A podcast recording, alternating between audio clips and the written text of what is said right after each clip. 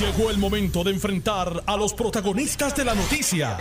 Esto es el podcast de En Caliente con Carmen Jovet. Muy buenos días, gracias por la sintonía. Estamos en vivo, el programa es para ustedes. Yo soy Carmen Jovet y les acompaño hasta las 12 del mediodía. Comienzo, estoy eh, simultáneamente en la banda M y en la banda FM. Estoy por el 94.3 FM y estoy por el 630 y por notiuno.com diagonal TV audio y vídeo. Comienzo la jornada de hoy con una entrevista al presidente de la Comisión Estatal de Elecciones, eh, el licenciado Juan Ernesto Dávila. Buenos días, señor presidente. Buenos días, buenos días Carmen. Como siempre, un, placer estar contigo los amigos de, de Eh, juez Dávila, el, el los pasados días se ha estado hablando de los despidos, que se despidió gente valiosa como el licenciado Nicolás Gaudier y, otras personas. Eh, ¿Esto es parte del código electoral? Sí, correcto. Eh, eh, no se trata de un despido, se trata de que, de acuerdo al nuevo código electoral, para el número 58-2020, esas plazas dejaron de, existir, al igual que la plazas o sea, esas personas ya no estarán en la comisión por eh, la puesta en vigor del nuevo código electoral. Por eso, este, porque parte de lo que eh, busca el, nuevo código electoral es lograr ahorro ¿verdad? en la partida de nómina eh, y la implementación de esos cambios que, establece, que establece el artículo 14.4 del código, pues representa aproximadamente un ahorro de más de medio millón de dólares en la partida de nómina, que es una de las partidas que la Comisión tiene en déficit. Ok. Se reunió con la, con la Junta de Supervisión Fiscal, ¿verdad? Y le presentó las necesidades de la, de la Comisión, porque los partidos políticos se están quejando. Eh, el, el comisionado electoral de, del proyecto Dignidad, que me parece, o, el de Victoria Ciudadana, se levantó indignado de la reunión, según, según fuentes, porque prácticamente no tienen empleados y lo que se aprobó fue muy poco para los partidos emergentes. Sí, mire, eh, eh, la reunión fue por, ¿verdad? Por eh, una plataforma digital de, Microsoft Teams, ¿verdad? No, no, técnicamente no se levantó molesto, pero ciertamente hizo su planteamiento. y yo, desde que sometimos el, los presupuestos para el año preelectoral, el, el, año pasado, Carmen, eh, se incluyó una partida para la inscripción de nuevos partidos porque ya eh, sabíamos que estaba ¿verdad? en proceso la inscripción tanto del Movimiento de Ciudad Ciudadana como del proyecto eh, Dignidad. ciertamente no se nos ha otorgado lo que hemos solicitado. Nosotros, el último presupuesto ajustado que presentamos entre primarias locales y gastos preelectorales sumaba 13.4 millones de dólares de eso solamente la Junta aprobó 5.4. Eh, la otra que la Junta ha aprobado ha sido el presupuesto de primarias presidenciales, que ha sido 2.2 millones. Ciertamente, las primarias del Partido Demócrata no se han invertido 2.2 millones, se han invertido mucho menos. El último informe que tenemos sobre el invertido ronda como alrededor de 800 mil dólares. El resto de ese presupuesto lo hemos utilizado para otras eh, partidas, incluyendo la contratación de los comisionados electorales del eh, de los nuevos partidos. Eh, ¿verdad? De manera que nosotros estamos maximizando los fondos que tenemos, pero hay una realidad. La, el precio de las papeletas se ha disparado. Eh, el equipo de protección personal para que los funcionarios puedan ejercer su labor en, las primarias, en las elecciones, pues tiene un costo. hay parte de ese costo que lo podemos absorber con los fondos federales que hemos recibido, pero no la totalidad. Pero, la pregunta, la pregunta de rigor, y perdone que le interrumpa, es si apareció el dinero necesario o no apareció el dinero necesario para que para todo lo que tiene por delante la comisión que es la primaria demócrata que es la primaria de ley y la elección general.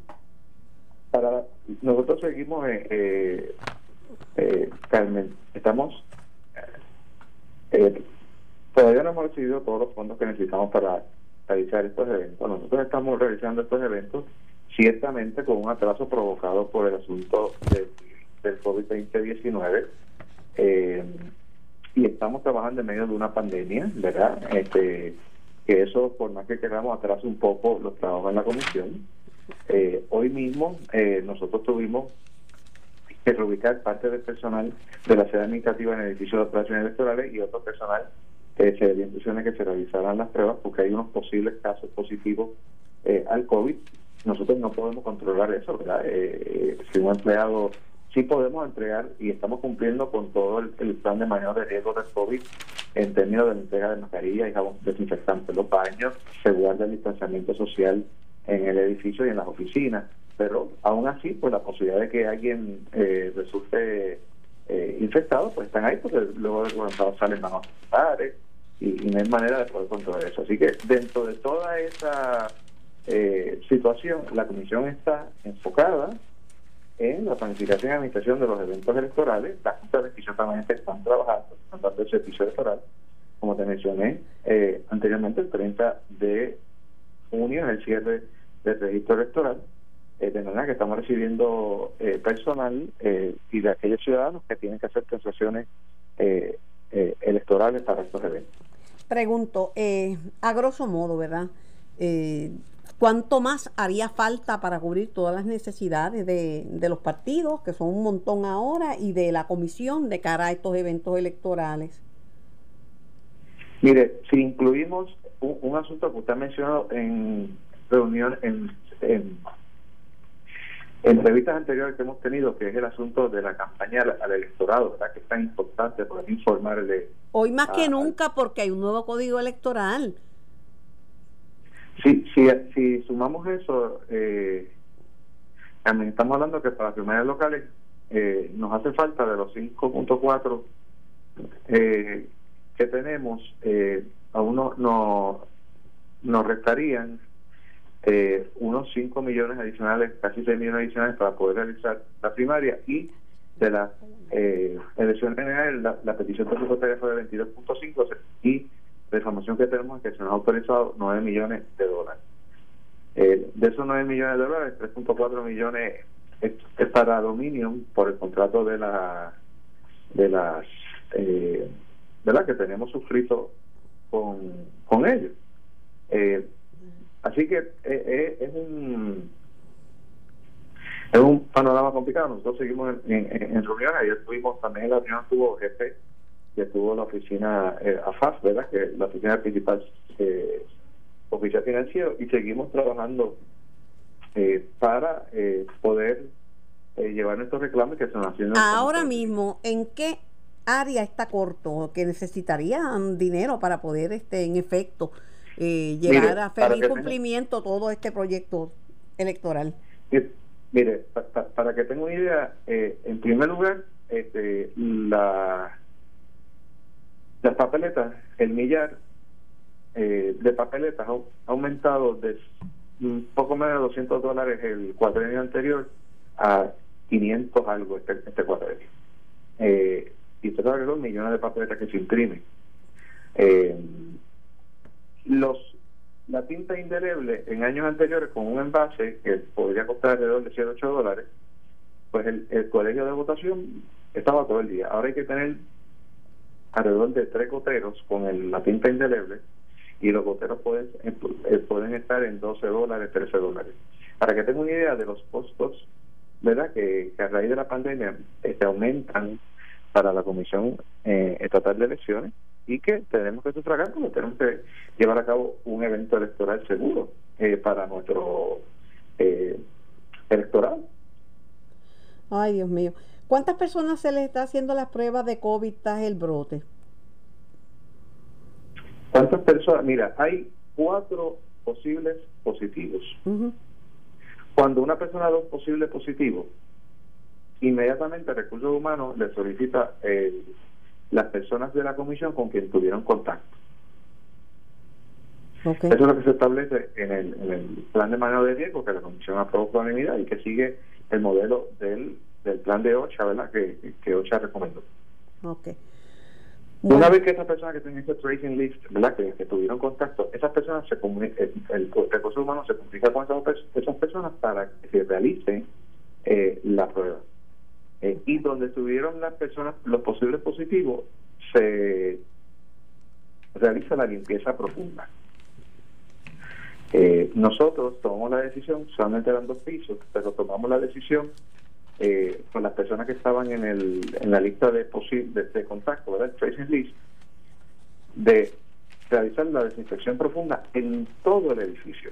Eh, y ahora mismo, mientras hablamos, eso se está llevando eh, a cabo. Así que nosotros eh, y reubicamos el personal que tenemos ya los, negativos, ¿verdad? que son personas que ya dieron negativo a la prueba, eh, los tenemos acá eh, trabajando en, operaciones electorales para continuar con los procesos. Es la primera vez que la Comisión tiene que administrar un proceso electoral dentro de una pandemia eh, y eh, situaciones como, esta, aunque el, ¿verdad? están fuera de nuestro alcance, tenemos que actuar y tenemos que seguir protegiendo la salud de nuestros empleados, pero a la vez enfocados en que estos procedimientos, eh, estos procesos electorales eh, se puedan dar. Bueno, pues muchísimas gracias. Eh, espero que no se atrase más el trabajo en la comisión con esto, ¿verdad? Con esta situación de positivo al COVID, que esto es una cosa que tenemos que seguirnos cuidando. Yo digo que los políticos son el virus, porque muchas instrucciones de políticos lo que ha hecho es confundir a la gente, decirle que no se hagan más pruebas, este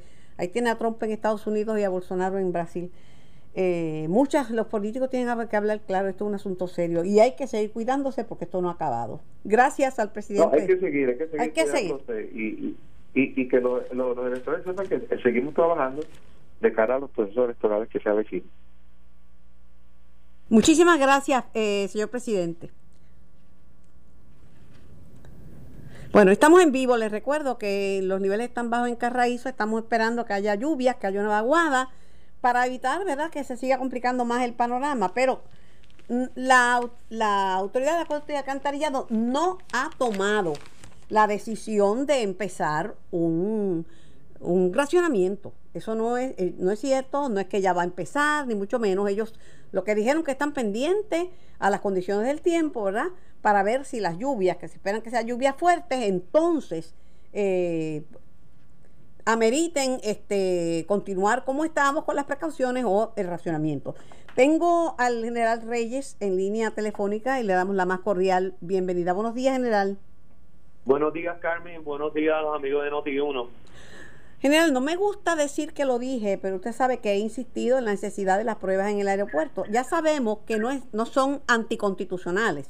La propia gobernadora, obviamente, si tiene la capacidad con una orden ejecutiva de, de arrestar a una persona y meterla presa por violar el toque de queda, imagínese si tendrá la posibilidad de hacer una, eh, una prueba. Pero el problema es que no hay suficiente. Yo hablé con el, con el secretario de salud y me dijo que no puede darle 14 mil pruebas a la Guardia Nacional. No puede porque tendría que dejar sin pruebas a otros, otros que también la necesitan. ¿Qué ha pasado sobre este respecto?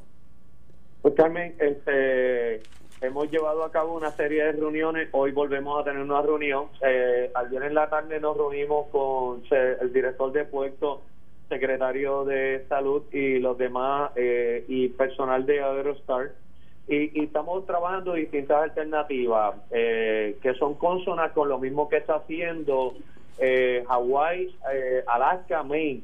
Y básicamente es una página donde el viajero puede entrar y le dice las directrices que tiene que hacer para poder viajar a Puerto Rico y las distintas opciones. Una de las opciones es que ese viajero se haga una prueba molecular antes de venir a Puerto Rico llenar la, información personal en esa eh, en esa base de datos que eso pasaría al sistema de rastreo del Departamento de Salud, que es la aplicación de SARA. Si la persona llega a Puerto Rico y no tiene eh, la prueba de esa de la prueba molecular y, y, un resultado negativo que se lo haya hecho en 72 horas, pues se lo puede hacer en el aeropuerto y sí tenemos la capacidad de hacer 600 o 800 pruebas diarias, o sea, que la expectativa fuera que, cerca del 90% ya vengan con el resultado y entonces podríamos atender esa Pero me dijo, del 10%. me dijo ayer el secretario de salud en entrevista que las pruebas de 72 horas no son confiables porque después de esas 72 horas una persona puede infectarse y que las recomendaciones que había recibido de, de asesores del Task Force médico es que aceptar pruebas que de 72 horas no era una alternativa viable, me dijo el secretario de salud. Y lo discutimos con él, pero Carmen, tú te puedes hacer la prueba molecular ahora, en este preciso momento y saliste y estás expuesta al contagio y una hora más tarde te contagiaste. Así que en la base del criterio de contagio estamos todos sujetos a un contagio 24/7, pero ciertamente tenemos que establecer unas medidas más restrictivas de salubridad para proteger y tratar de salvaguardar mejor la salud de nuestro pueblo puertorriqueño. Fue tema de discusión ayer, pero en cualquier momento usted puede estar en contagio. así que esto es una alternativa para continuar mejorando este proceso eh, de entrada a Puerto Rico y salvaguardar la salud de nuestro pueblo. Los brotes, según el epidemiólogo y director del Instituto de Estadística, doctor Olvid Dizier, los brotes impiden que se aplane la curva. Eh, y, entonces nos mantiene con la, pandemia activa. El doctor Fauci en Estados Unidos, principal autoridad en materia de salud pública, eh, le advirtió al presidente que hay que seguir haciendo pruebas y mientras más pruebas mejor, porque el presidente ha dicho que, hay que parar con lo de las pruebas y prácticamente fue el Congreso y lo desmintió y lo cayó. El, el problema en Puerto Rico siempre ha sido pruebas y eso no, no, no es este asunto suyo, porque usted cumple con la tarea que le encomiendan, pero usted no compra pruebas, eso, esa no es su función. La Guardia Nacional presta una función de ayuda, ¿verdad? Pero no han habido suficientes pruebas y dicen que tenemos miles, que pero no hay. Bueno, yo te puedo comentar, Carmen, que la Guardia Nacional tiene distintos frentes de batalla. En los hogares de envejecientes, a la fecha de hoy, nosotros hemos hecho 6.159 pruebas, tanto rápidas como moleculares a nivel del personal de primera respuesta en 12 localidades de Puerto Rico, la Guardia Nacional a las 6 de la mañana de hoy hemos hecho 44.087 pruebas moleculares, al igual que lo estamos haciendo en, otras eh, en el aeropuerto. En Puerto Rico se está tomando diariamente unas 2.500 pruebas. De esas 2.500, la Guardia Nacional está haciendo cerca de 2.000 diarias de las 2.500 eh, hay que continuar la, la, la, medicina para el COVID, y lo hemos hablado tú y yo muchísimas veces, es la responsabilidad individual de cada persona. Pero hasta tanto no salga la vacuna, nosotros tenemos que estar atentos, tenemos que estar alerta y tenemos que seguir todo. Que salga y que llegue, porque hay Que salga y que llegue, porque hay prioridades.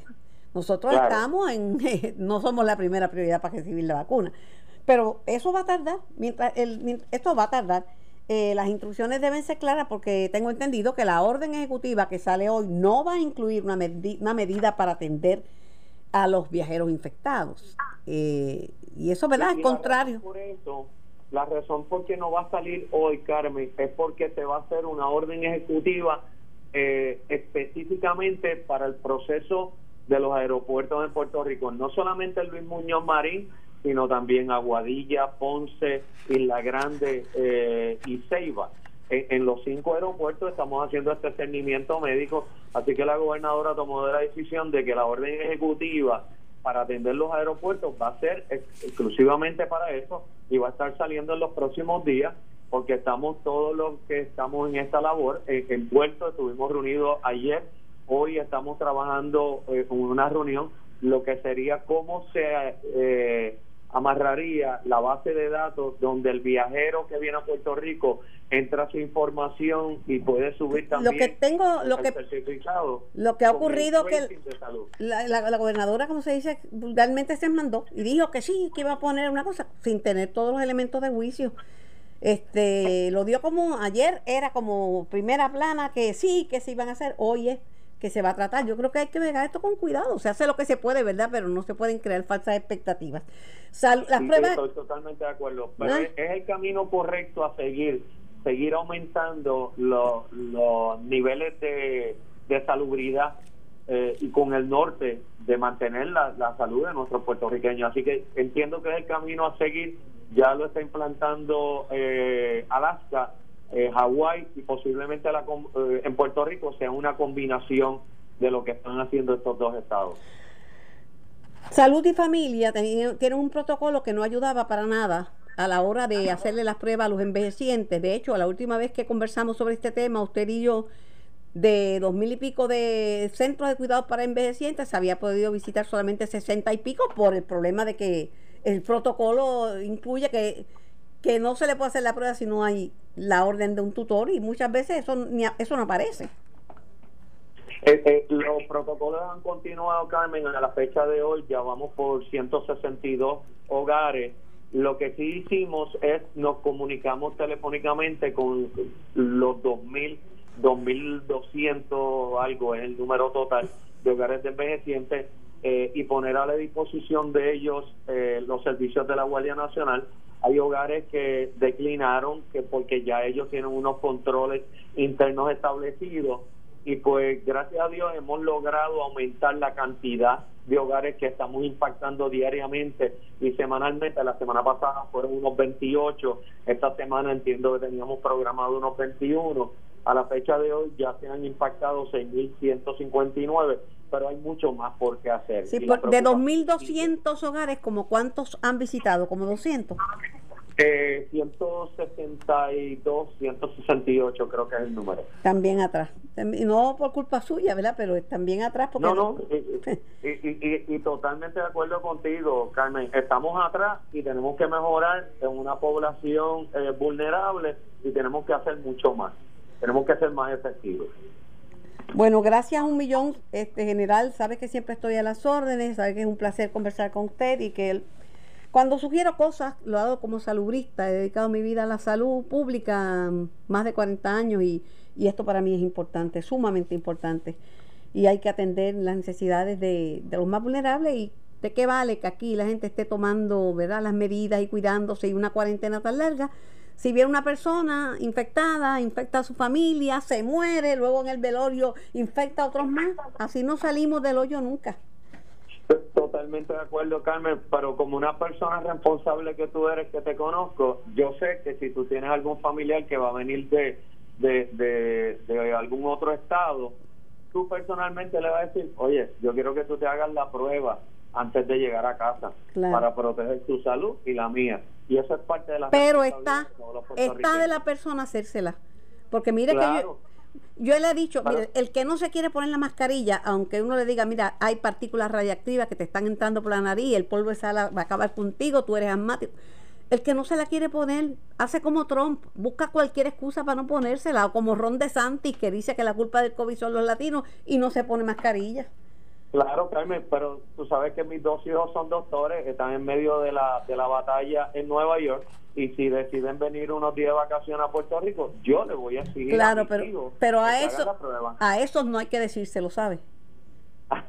Lamentablemente para el argumento creo que se lo gané porque a esos hijos suyos no hay que decirle. Eso es parte de responsabilidad. Eh, eso es, son dos saludistas, dos personas que han expuesto su vida para servir a los demás, que saben lo que es estar en un ventilador. Mucho más difícil que ponerse una mascarilla. Gracias, general. Gracias, Carmen, por la oportunidad. Siempre a sus órdenes. Me voy para la pausa, yo regreso con más de En Caliente por Noti 1630, primero con la noticia. Estás escuchando el podcast de En Caliente con Carmen Jovet de Noti 1630.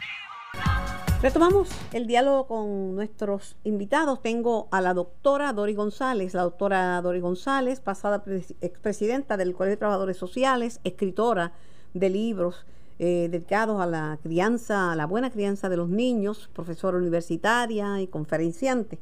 Una persona con vasta experiencia tuvo su proyecto eh, para atender niños que habían sido eh, maltratados el proyecto Amanecer, que dirigió con muchísimo éxito. Buenos días, doctora Dori González. Buenos días, Carmen. Un placer estar en tu programa. ¿Se me olvidaba cuántos años en la academia? 33.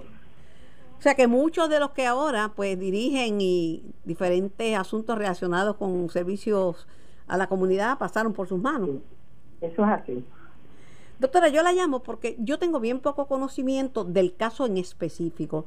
Pero llama mucho la atención la situación de una pareja norteamericana residente en Puerto Rico, a la cual le fue removida un bebé porque estaba bajo peso. Según lo que lo poco que conozco, te digo, lo poco que conozco, aunque conozco los protocolos del Departamento de la Familia, pero lo poco que conozco del caso en particular, porque usted sabe que a todo esto se le pone orden de mordaza. El, el, la madre, que es vegana, pues había llevado el niño a un, creo que a través de WIC, porque ellos han recibido todos los servicios, ¿verdad?, que da el Estado para la subsistencia, la pareja, y que en un momento dado la gente en se dio cuenta que el niño no, no estaba bajo peso y que ellos rehusaron leche porque ellos, ella está ofreciendo leche materna. Y que por eso le removieron al niño y que el niño y que hubo una vista larguísima y que no le permiten ver, ellos tienen una cuenta ahora para pedir ayuda económica porque tienen una representación legal para pegar en el caso. Eso es lo que sé. Bueno, la, la realidad es que tú y yo estamos ahora este, respondiendo a lo que se sabe a través de los medios, pero hay unos puntos de alarma, los que conocemos el protocolo del departamento. Este, este caso es referido por un programa, un programa que se dedica a alimentar niños, a velar por la salud de esos niños y que conoce y tiene unas guías de cómo debe ser ese desarrollo del niño a través de diferentes etapas. Y estamos hablando de un bebé de tres meses con siete libras de peso. Eso es una diferencia abismal de lo que se puede esperar. Así la madre eh, no crea eh, darle el, la leche que le da un abismal que puede poner en riesgo el desarrollo de ese menor.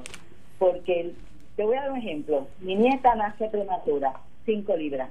Hoy día tiene 3 meses, pesa 13 libras. Y también recibe la leche materna. O sea, hay algo aquí que nosotros no sabemos que el Estado está para ayudar a esa familia primero y para proteger a ese menor. Yo no puedo ver la acción del Estado como un castigo. Yo tengo que ver la acción del Estado como un acto de protección para un menor que puede estar en grave riesgo por el peso que tiene, que eso va condicionado a otras formas de desarrollo a los tres meses de edad. Algunas personas eh, podían aducir que aquí lo que hay que hacer es cambiar el protocolo de, del Departamento de la Familia, pero yo tengo entendido que ese protocolo es federal y no se puede... Eso es así, Carmen. Los protocolos del Departamento de la Familia, en gran medida, ya vienen con los fondos federales. Aquí lo que hace es que se traduce, pero y podrá adaptarse una y otra forma, pero nunca hacer un cambio que pueda eh, trastocar los requisitos federales. Pero, Carmen, no podemos nosotros eh, ponernos ojos ciegos y no vea, podamos ver que un menor de tres libras de 7 libras en tres meses es algo que pueda alertar a un funcionario que está ahí para proteger la salud de ese menor. Hay otro proceso que se sigue a través de los tribunales cuando esto se da, porque primero se orienta a esa mamá, se le dice lo que el niño necesita, se le dan los alimentos totalmente gratuitos. Si ella se opone, si ella se niega, entonces entra el Estado protector y para eso está el tribunal. La leche... El departamento recurre al tribunal para proteger. La leche materna es ideal, ¿verdad? Lo único que si uno no está... Y yo tuve unos cuantos partos, le puedo hablar con autoridad sobre, esto, ¿verdad? Si uno no está produciendo suficiente leche hay que suplementarla. Aunque lo ideal es la leche materna, pero hay que ver si el niño, el bebé está satisfecho o no. Yo lo que sé que la norma en el departamento de la familia tiene que ser unificar los menores eh, con la familia, no, no separarlos y mandarlos a un foster home, ¿verdad? Yo, yo creo que esto, ah, lamentablemente cuando está en el, en el tribunal se torna adversativo, pero yo creo que lo que deben es ver es mejorar la situación del menor, eh, ponerlo en en pesos. Estoy totalmente de acuerdo contigo, Carmen. Y es la función del departamento. El departamento no tiene ganancia con remover jóvenes que tiene que ubicar, pagar por la ubicación de ellos cuando no tiene fondos suficientes ni para manejar los casos que recibe. Lo primero que se intenta es orientar a esa familia que el niño permanezca con la ayuda de la agencia, pero si se niega la otra parte y un niño está en riesgo, el departamento va a autorizar los recursos legales que tienen en beneficio del menor. Bueno, pues muchísimas gracias, doctora, por a la orden prestarnos su conocimiento sobre la materia y sobre el tema. Buen día. Buen día. Bueno, tengo a la licenciada Alexandra Lúgaro, que aspira a la gobernación por el Partido Victoria Ciudadana. Buenos días, Alexandra. Buenos días, Carmen. Gracias por la oportunidad y, buenos días a toda tu audiencia. Gracias. Alexandra, eh, estamos ya bien cerca de la contienda electoral. Lamentablemente, la Junta ha puesto unos recortes bien severos eh, en la Comisión Estatal de Elecciones y algunos factores, ¿verdad?, que, que no son del control nuestro, que es el factor del COVID. Hay, ahora hay un, brote de COVID porque que la pandemia no pasó. Hay líderes políticos que han confundido al mundo de que ya esto pasó, de que no se pongan mascarilla, de que no se hagan pruebas. Este, pero la verdad que siguen los contagios, siguen los contagios y esto pues atrasa los, los trabajos. La falta de dinero y, los y la falta de personas tiene que afectar los trabajos en la comisión. Bueno, sin duda alguna, eh, yo coincido con usted. Eh, es importante destacar que el COVID no ha pasado, estamos en medio de una pandemia, hay un sinnúmero de casos positivos registrados en el país, tenemos que continuar con las medidas de aislamiento necesarias en el caso de las áreas electorales. Yo creo que es importante destacar que la Junta de Control Fiscal dice que hay dinero para unas cosas, pero los recortes que han hecho son meramente a la inversión social del país. El gasto político lo han dejado intacto.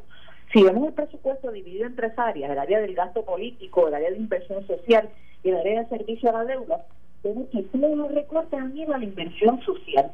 Las áreas de gasto político se han dejado impactadas, por lo tanto yo creo que es un asunto de establecer prioridades de cómo se invierte el presupuesto y en un año de elecciones es importante que, que contemos con el dinero necesario para sufragar el proceso eleccionario, que es el que nos va a permitir escoger nuevos líderes para el país no sé qué va a pasar, pero van a tener que revisar eso porque mira, hay un nuevo código electoral. Para dar, para, hay que hacer una campaña de orientación que siempre hace la comisión, porque yo he trabajado con la Comisión Estatal de Elecciones por muchas elecciones, ¿verdad? Porque para poder trabajar hay que conocer la ley electoral. Ahora hay un código, ahora hay un código nuevo y hay que de llevarle a la gente qué es lo que contempla ese código para que el público esté informado. O sea que hoy más que nunca es necesaria una campaña de informativa.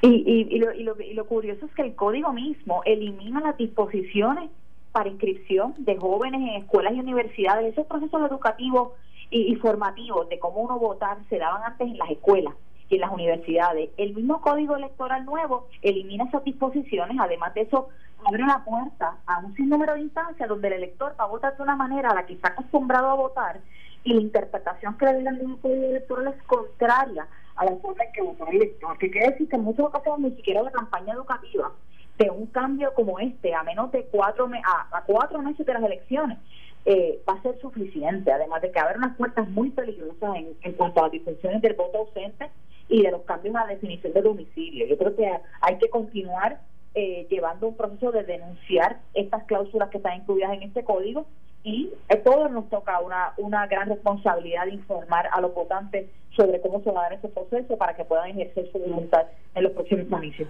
Usted había hablado, eh, había anunciado la creación del concepto el gabinete para que el pueblo nominara posibles candidatos o candidatas a secretarios o secretarias de, de, las agencias de gobierno. Pero no, no va a ser directamente el pueblo, ¿verdad? Son un grupo de organizaciones que ustedes seleccionen para ese fin, ¿o cómo va a funcionar? Bueno, cada semana vamos a estar publicando un anuncio con los requisitos para un secretario o secretaria de agencia. Esos requisitos los hemos formulado consultando con organizaciones profesionales que tengan que ver con esa disciplina, con diferentes individuos que pertenecen a esos grupos. Por ejemplo, en el caso del secretario de Educación, consultamos con la Federación de Maestros, con la Asociación de Maestros, con otras organizaciones magisteriales, con maestros del sector público, maestros del sector privado, y queríamos una descripción para el puesto de secretario de Educación o secretaria de Educación. Lo mismo hicimos en Justicia, con el Colegio de Abogados, comisiones distintas, diferentes abogados. Hemos transformado las descripciones de puestos para cada secretario o secretaria de agencia. Las personas van a poder nominar candidatos y candidatas o personas que cumplan con los requisitos, pueden nominarse a sí mismos y enviar el resumen a el gabinete arroba Ahí vamos a estar evaluando los resúmenes, vamos a estar llamando entrevistas, estas entrevistas las vamos a grabar y el pueblo va a poder ver este proceso de reclutamiento de forma transparente. Vamos a consultar con las organizaciones profesionales para reclutar el gabinete más competente que este país haya visto. Yo creo que hay que acabar con la mala política. Gran parte de lo que estamos viendo tiene que ver con la incompetencia de muchos secretarios y secretarias de agencia. Y el país tiene que entender que dirigir el país no se trata de una sola persona. Es un equipo de trabajo. En la medida en que tengamos líderes en nuestras agencias competentes, con una voluntad de servicio público, vamos a ver un cambio en el país dramático. Y yo creo que esta iniciativa va a permitir que la ciudadanía participe activamente en el proceso de reclutamiento de estos líderes agenciales.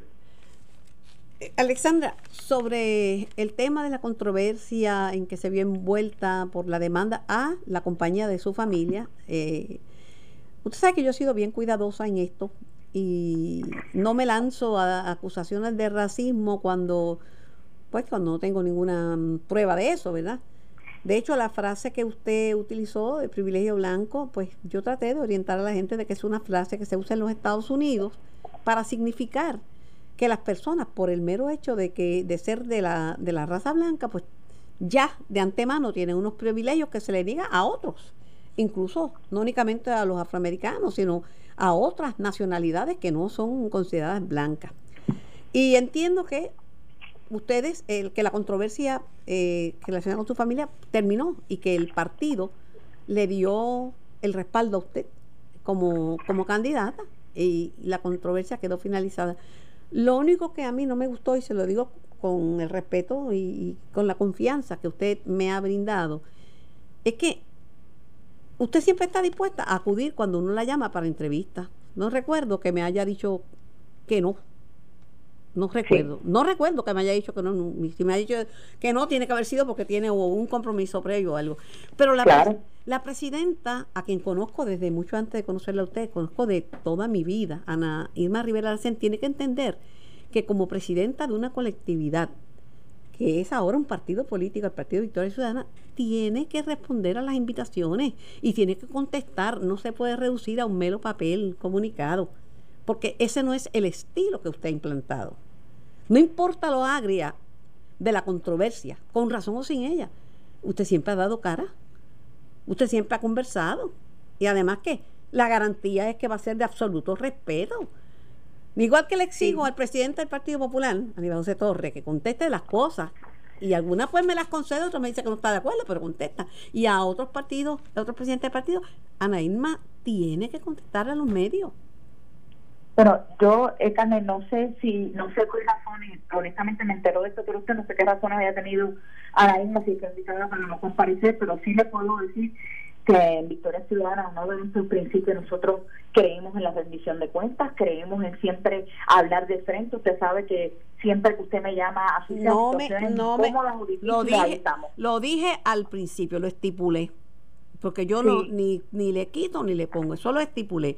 Pero la presidenta del partido también tiene que hacer lo propio, porque aquí usted no podía decir nada, porque usted no se puede evaluar usted misma, decir, no, yo debo ser porque yo creo, era el partido que le corresponde y no mandaron un comunicado, pero no, a mí me, no me dieron ninguna remedio, declinamos la invitación, eso no, bueno, yo no guardo, ¿verdad? Nada, y si quiere participar, aquí estamos en la mejor disposición, pero eh, la vara que ha puesto Victoria Ciudadana, y conozco a mucha gente valiosa, que ha sido parte de mi vida, que es parte ahora de, Victoria Ciudadana, es muy alta para asumir eh, actitudes que son actitudes este de, que se han escribido en el pasado por los partidos políticos. No, y, la verdad es que no sé cómo le dije, qué, qué razones ha retenido nuestra presidenta para no comparecer. Eh, la, la, licenciada en Rivera continúa muy activa también en su práctica como abogada y pues eh, yo sé que es una persona muy comprometida con nuestros esfuerzos, así que tendría que indagar con ella porque no estuvo, no compareció en entrevista, pero, pero le puedo garantizar que, que acepto su crítica constructiva y estaremos trabajando precisamente para que en todos los espacios podamos ocuparlos y siempre estar ahí para rendirle cuenta no solamente a la prensa, sino al pueblo de Puerto Rico. En las buenas y en las malas. En la buena claro que sí. Y le digo yo, yo respeto las decisiones, pero cuando se es partido político, pues hay otros compromisos también que hay que que hay que cumplir, ¿verdad? Hay que cumplir. Y, ahora mismo lo que no podemos decir que el gobierno, por ejemplo, este, no es transparente y, no hay información si nosotros no ponemos también la acción donde, ponemos nuestras palabras. Y es, mi opinión, es mi opinión y digo que, y la digo así de frente y se ve usted, eh, como una crítica constructiva. No, y la, y la acepto y, continuaremos trabajando para mejorar el proceso, pero puede contar porque no solamente en un periodo de candidatura, sino una vez seamos electos, estaremos ahí siempre para rendir cuentas en todo momento. Y yo siempre les agradezco que ustedes nos brindan el espacio para, para conversar sobre todos estos temas y aclarar cualquier cosa que sea necesaria. Muchísimas gracias a usted por su tiempo y gracias por participar en el programa. Yo me voy a la pausa y regreso después. ¿Cómo no? Buen día. Buen día. Era la licenciada Alexandra Lugaro, de, candidata a la gobernación por Victoria Ciudadana. Yo lo veo así. Tienen que rendir cuenta, igual que todo el mundo. No puede decir que no están, que no, no puedo, no, no esto no, no, no estoy disponible o o declino. Declino que sí, le digo que no. Sin ninguna razón. Mal. Mal ejemplo. Esto fue el podcast de En Caliente con Carmen Jovet de Noti1630. Dale play a tu podcast favorito a través de Apple Podcasts, Spotify, Google Podcasts, Stitcher y notiuno.com.